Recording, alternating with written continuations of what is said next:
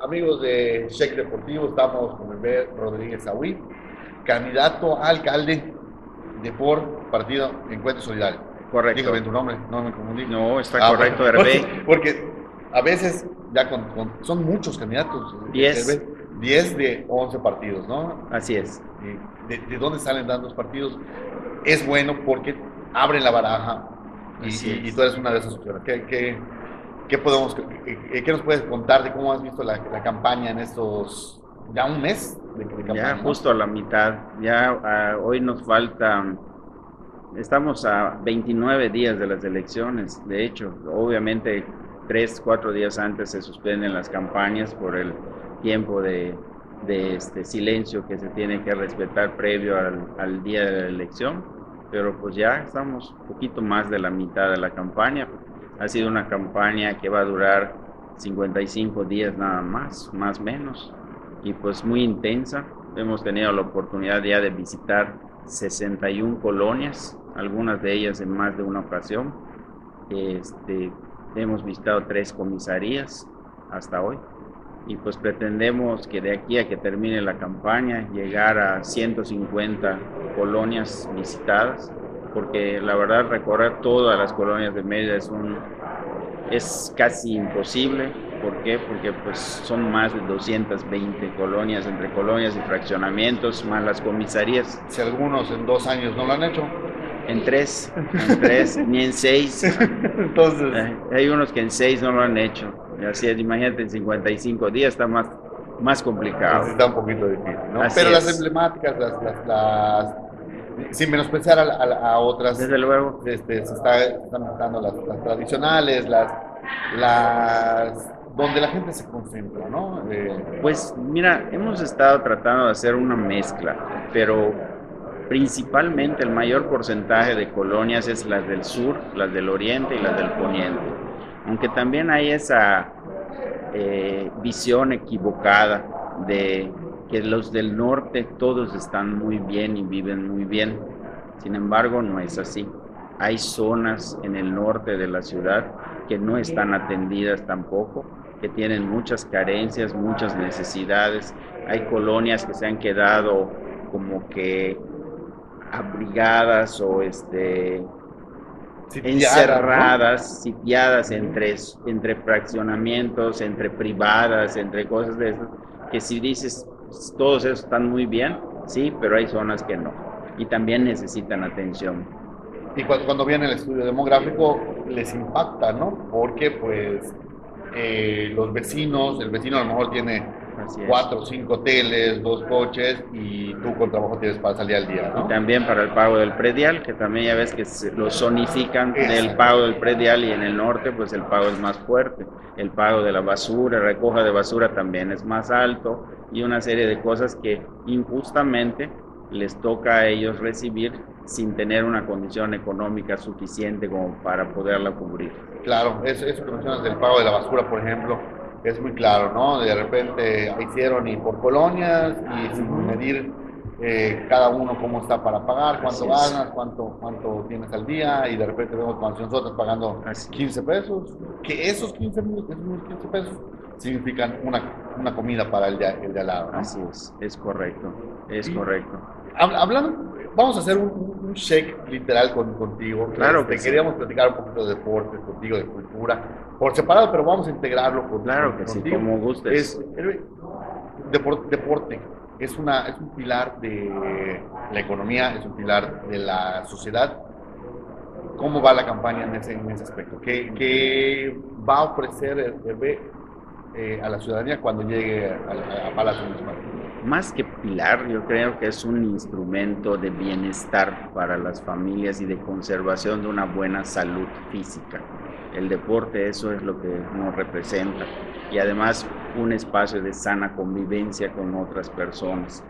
Para esto lo que pretendemos hacer primeramente es darle mantenimiento a todos los parques que están muy abandonados, sobre todo en lo que es oriente, poniente y sur de la ciudad ¿Por qué? Porque son los espacios que sirven para que los muchachos y los jóvenes puedan practicar algún deporte, ya que algunos parques tienen canchas de básquetbol, canchas de fútbol rápido y ese tipo de instalaciones que han estado pues abandonadas durante todo este proceso de la pandemia. Tal parece que por el hecho de la pandemia el ayuntamiento dijo, pues ya no les hago nada a los parques o no sé si de por sí así los tienen, pero el estado en que se encuentran actualmente es de abandono en lo que es el mantenimiento, en el alumbrado de los parques. Mucha gente se nos ha quejado con la situación de que los parques están oscuras, en la noche no prenden la iluminación o las personas a las que les encomendó el ayuntamiento que sean los responsables de subir y bajar los decks para que la luz prenda, pues no lo hacen y pues el pasto crecido, la hierba crecida, no están pintados, o sea, muy, muy descuidados muchos de los parques. En ese sentido, pues ahí hay un doble propósito. Al activar estos parques, se generan espacios para el deporte, para los jóvenes, sana convivencia de los padres para, con los niños en los espacios de juegos infantiles y demás. Y pues de esa manera irnos adecuando también a la nueva normalidad que nos llaman, que vamos a ir teniendo, no sabemos hasta cuándo. Sí, eh, eh, pareciera que la, la, pandemia fue el, el motivo y como bien dices, muchos se tomaron medidas muy extrañas para mantener. El, el yucateco es muy terco, hay que decirlo también, Entonces a veces hay que tomar esas medidas muy, muy severas, pero pues ya estuvo. Ahora, ahora viene la reconstrucción, la nueva normalidad, y pareciera que no ha llegado esa nueva normalidad. Así es. ¿Tú qué, qué deporte practicaste cuando, cuando, niño? Cuando eras niño, cuando eras joven, cuando ahora de bueno, Mira, yo de niño tuve la fortuna de poder asistir al Centro Deportivo Bancarios. El Centro Deportivo Bancarios estaba donde actualmente está el Hotel Fiesta Americana. Y de ahí se trasladó a las instalaciones que están actualmente en Vista Alegre. Y tuve la oportunidad de practicar todos los deportes que se podían practicar en el Deportivo Bancarios. Desde natación, básquetbol, béisbol, tenis, boliche, eh, hasta, dominó había en Dominó, billar, ping pong. sí, este, en, la, casita club. Exactamente. Entonces, pero los que más, más me llamaron la atención fue el béisbol y el fútbol. Y también el básquet, la verdad, fueron de los tres deportes. Después tuvo una etapa posterior en que jugué un buen tiempo tenis y el boliche que fue un deporte que practiqué hasta hace pues hasta que empezó la pandemia, que se cerraron los boliches y ya se dejó de practicar. Fue lo, de los primeros que se cerraron. Así es. Por, por el tipo, por de... el tipo de, de, instalaciones que tiene, que están cerrados y todo lo demás. Oye, y el, boliche que, que, la gente no sabe, a lo mejor porque no es un deporte muy publicitado, pero el, deporte, el boliche le ha dado grandes glorias a Yucatán. Tenemos campeones nacionales, panamericanos incluso, ¿no? Es correcto, es correcto. A mí me tocó jugar con los que actualmente han tenido ese tipo de distinciones. Este, me tocó ver que empiecen a jugar boliches los muchachos.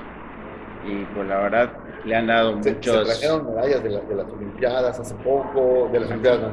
Sí, los hermanos Camacho son dos de los muchachos que tienen, han, se han distinguido y han este, tenido muy, este, muy importante participación en, en el boliche en, Yucatán.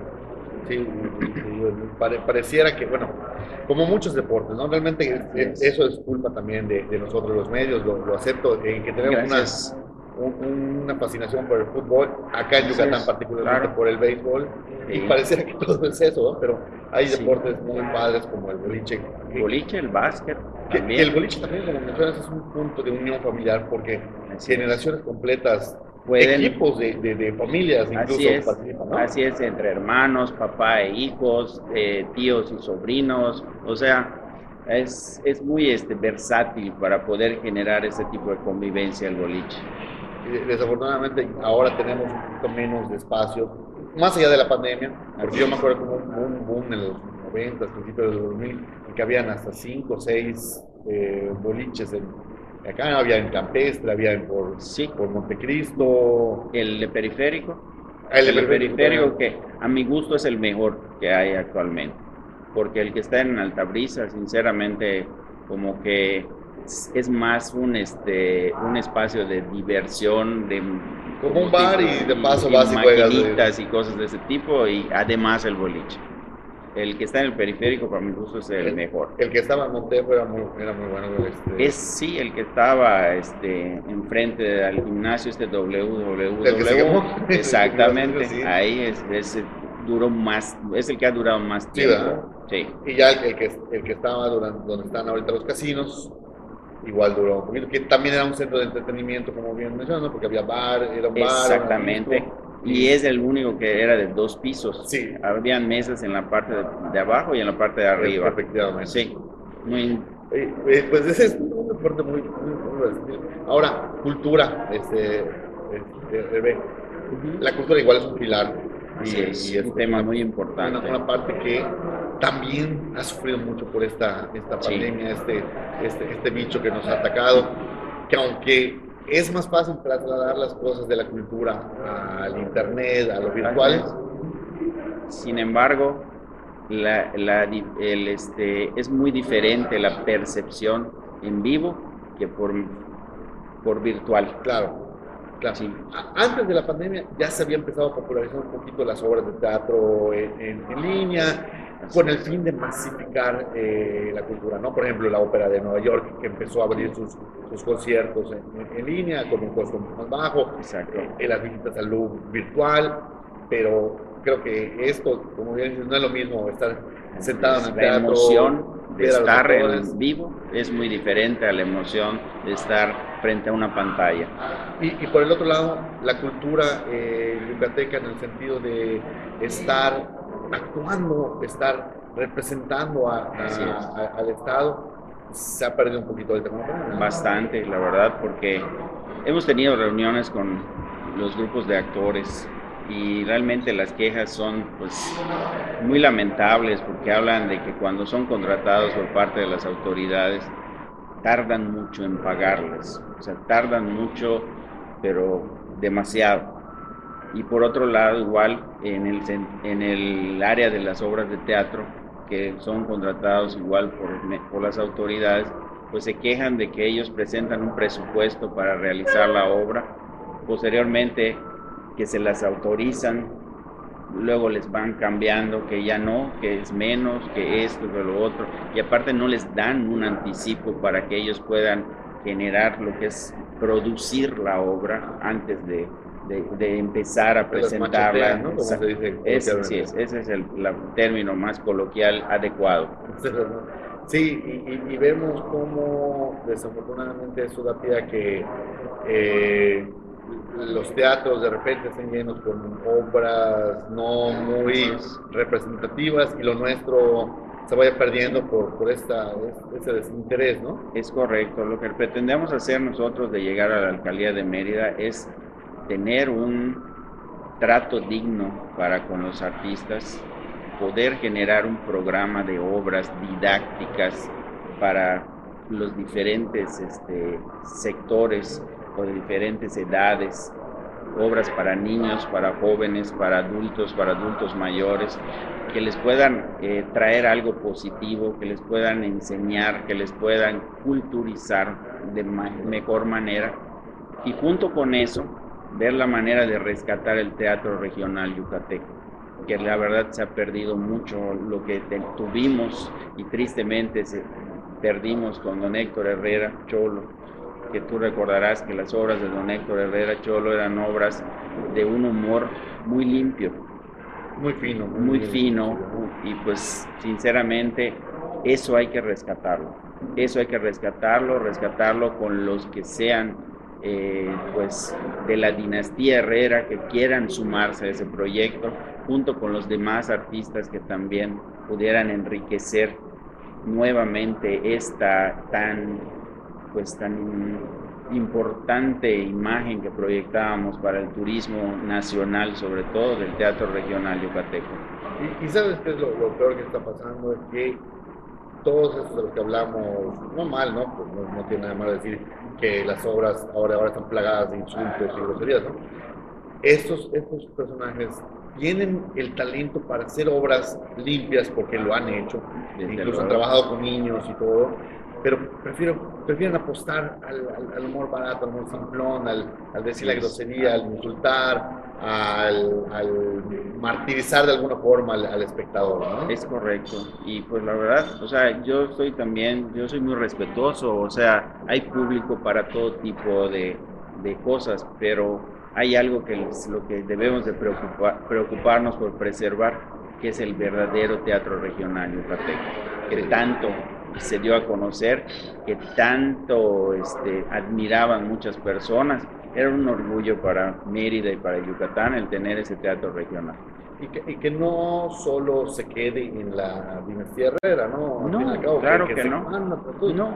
Eh, eh, si bien don, don Héctor lo, lo, lo popularizó, porque lo magnificó, don Héctor fue un ícono del teatro regional yucateco, aunque don, don Héctor Herrera, en paz descanse, era un actor completo lo mismo interpretaba personajes de, teatro regional que de obras clásicas, de todo tipo.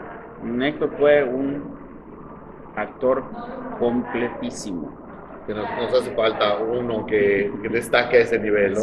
que tenga esas, esos tamaños, vamos a llamarle, como los que tenía don Héctor Herrera. Y, yo creo que tenga el gusto y la, pasión, ¿no? Porque se les ve medio, medio pagadones a los Sí, la creatividad, la inteligencia, el, ese sentido tan a flor de piel que tenía don Héctor, la improvisación, esa es otra de las grandes cosas que tenía don Héctor, improvisaba, pero de una manera tan, tan graciosa. Estoy seguro que ahorita ya hubiera hecho una, una obra con ustedes. Sí. Nada más que iba a decir, tengo un problema, no sé a quién, por, cuál va a ser el personaje por el cual me voy a caracterizar, porque son muchos. Sí, y, hablando precisamente de, la, de, la, carrera hacia la alcaldía, eh, es, una, es un paso complicado, pero lo está haciendo mucho más complicado el hecho de tener restricciones por la pandemia, de tener ciertas, ciertas cosas que puedes y que no puedes hacer y que en el, en el pasado lo podías hacer y las redes sociales que están pendientes de todos, que ahorita ya cada, cualquiera tiene una cámara, cualquiera te está apuntando, no sabes para qué es, entonces está, eh, eh, es, es, muy complicado llevar ese tema a, la, a, las familias, ¿no? Cómo hacerles ver que, que estás llevando propuestas, que estás llevando eh, tus ideas, que estás llevando un cambio hacia, hacia lo que ya conocemos y ya tenemos en, en la capital Así es, es correcto. Nos hemos tenido que adaptar a las condiciones. Como te comentaba, hemos estado recorriendo, visitando colonias, llevamos 61 colonias visitadas, caminando casa por casa, donde nos reciben con todos los, los cuidados de la sana distancia, de estarnos este, limpiando las manos cada determinado tiempo y respetando mucho también a las personas, porque pues es lo, que lo menos que podemos hacer este, pero pues también nos estamos este, valiendo de las redes sociales, que pues eso nos ayuda también a difundir nuestras propuestas, pero nuestras propuestas las estamos presentando y las estamos exponiendo directamente también con la gente, en las colonias, en los parques, en este, pues hoy porque te comentaba en el mercado de aquí del alemán estuvimos y de manera directa y con todos los, los protocolos que nos marcan y, hay quien te dice que, que no. Ah, y aún así hay quienes, moscas que se cruzan en el plato para estar perjudicando. Pero la gente cuando vas y de repente te dicen, oye, no, porque tengo miedo. Sí, no, es lo que, lo, cuando ha sido muy eventual, creo que han sido uno o dos casos nada más en todo este tiempo. Pero cuando ese es el caso, una persona te dice, no, yo no quiero que me tomen fotos, respetamos lo que la gente nos diga y, precisamente, ¿qué te dice la gente? ¿Qué, cuenta? ¿Qué les hace falta? ¿Qué, qué se ha dejado de hacer? En, pues mira, sí, principalmente el común denominador en las colonias del sur, oriente y poniente es el mal estado de las calles, el mal estado de las banquetas, el alumbrado público deficiente. En el sur, la inseguridad el, este, los pozos de absorción que ya no cumplen con su función, al igual que las rejillas que ya están saturadas o, no les dan mantenimiento para que absorban. Eso ha generado que cuando, ya viste, cuando llueve mucho, el agua rebasa los niveles de las banquetas y entra a las casas, creando un perjuicio pues bastante lamentable, ¿no? Y el otro lado es que pues la gente se queja mucho de, la falta de sensibilidad de la, de la autoridad municipal por la construcción de la dichosa ciclovía. Que la gente dice, ¿por qué se gastaron 130 millones de pesos en eso? Si hay otras cosas que Mérida necesitaba con más urgencia y más necesidad, como reparar calles, reparar banquetas, alumbrado público, pozos, todos los parques de los que hablabas. Mantenimiento a los parques, muchas cosas que son obra pública, porque ellos decían, no, pues es que está etiquetado el recurso, el recurso está etiquetado para obra pública y la obra pública también podía hacerse en beneficio de mucha más gente que de, las, este, de los pocos que están usando la ciclovía esta que creo que ha traído más quejas que aplausos. definitivamente porque vemos quejas en el sur, en el norte, en Montejo, vemos cómo se va. todos lados. Francisco Montejo es una zona que ha generado mucho problema esta de la ciclovía.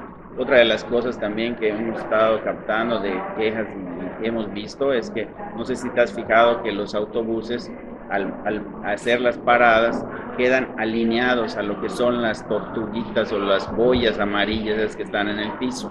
Al bajarse la gente las pisa y como ves que son redondas, falsea el pie, se puede torcer, lo mínimo es una torcedura de tobillo, pero puede haber una fisura o una fractura. pareciera que en el fondo la idea es, es, buena, es una idea de primer mundo, pero, no era el momento. Ejecutada en un tercer mundo, ¿no? Y no era el momento. Yo creo que este era un momento muy diferente para darle a los meridanos cosas que necesitan más y no gastarlo en eso. Nosotros eso es lo que estamos proponiendo, acabar con ese tipo de inversiones irresponsables y poco sensibles. Eso, por ejemplo, es lo otro, es los maceteros, esos que están en el centro de la ciudad. Maceteros ya se volvieron ceniceros. O sea, ya tiran las, basureros, ya tiran las colillas de cigarro. Nosotros pretendemos de llegar a la alcaldía de Mérida, quitar la ciclovía y quitar esos maceteros del centro histórico y hacer un estudio muy consciente y muy puntual para ver y pedirle al gobierno del estado que se reubiquen los paraderos del centro. ¿Por qué? Porque también han generado mucho malestar y mucho perjuicio a los meridanos y como autoridad municipal debemos hacernos valer nuestro derecho y que se respeten las cosas de la ciudad de Mérida.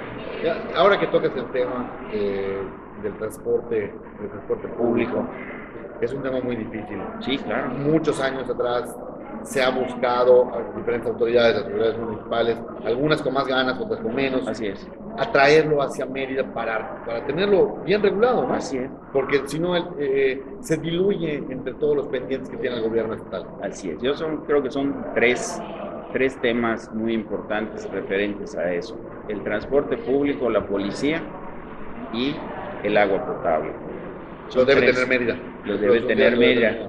Me decían, la policía municipal la pediría, la pediría que la policía sea únicamente para de Mérida y, lo demás sea para todo el estado. Yo diría sí, siempre y cuando podamos contar con el número de agentes necesarios, con el número de vehículos necesarios, con toda la infraestructura que se requiere para cubrir la ciudad de Mérida, porque actualmente el personal que tiene la policía municipal y los vehículos y todo no alcanza para hacer una cobertura y para brindarles la atención que se requiere. Con trabajo están cubriendo el primer cuadro, De, repente los expandan el segundo cuadro, luego, lo vuelven a primero, porque ven que no, ahora sí literal no dan el ancho. ¿no? es que no hay, o sea, no puedes este, cubrir ya una ciudad de un millón y medio de habitantes, más de millón y medio de habitantes, y que además ha crecido de una manera desordenada, porque esa es otra de las cosas. Pensamos, o sea, queremos hacer un plan rector, un plan maestro de desarrollo urbano, para que el desarrollo de la ciudad vaya de una manera ordenada, no desordenada. Una ciudad que crece ordenadamente puede tener servicios públicos efectivos y eficientes. Una ciudad que crece de una manera desordenada no puede tener servicios públicos eficientes. Sí, vemos cómo de repente fraccionamiento por aquí, fraccionamiento por acá, o, de repente la moda Ciudad Gauquel, y todo para Ciudad Cauquel y hasta donde llegue, ¿no? Hasta donde llegue. No, no es la forma. Debe haber un plan rector de, desarrollo urbano y de crecimiento de la ciudad. Y, la cuestión del agua potable, ya para, para uno de los últimos temas que, podemos hablar, eh, igual atraerla hacia, hacia, como lo tienen todos los municipios, ¿no? Cada municipio tiene su agua y además es una fuente de ingreso para la ciudad, que actualmente la tiene el gobierno del Estado. Entonces, esa es otra de las cosas. Sabemos que tiene la infraestructura que tiene la Junta de Agua Potable de Yucatán es muy antigua, que requiere atención, que requiere revisión, pero pues digo, creo que no es este ajeno a que como tienen otros municipios ya el control y el manejo de su Progreso, Valladolid tienen su manejo total. Sí. Los, municipios más pequeños, pues a través de, bombas, Así es, porque pequeños cárcamos, cosas de ese tipo, pero pues. Pero al fin y al cabo son autónomos. Es el ingreso va, hacia, al municipio. Y, y, algunos municipios incluso se pueden dar el lujo de no cobrar el agua potable como un servicio a la ciudadanía. Así es por lo mismo que generan otro tipo de, recursos. Y hablando de ese tema de los ingresos para la ciudad, dentro de nuestras principales propuestas también está el bajar el pago del predial al 50%.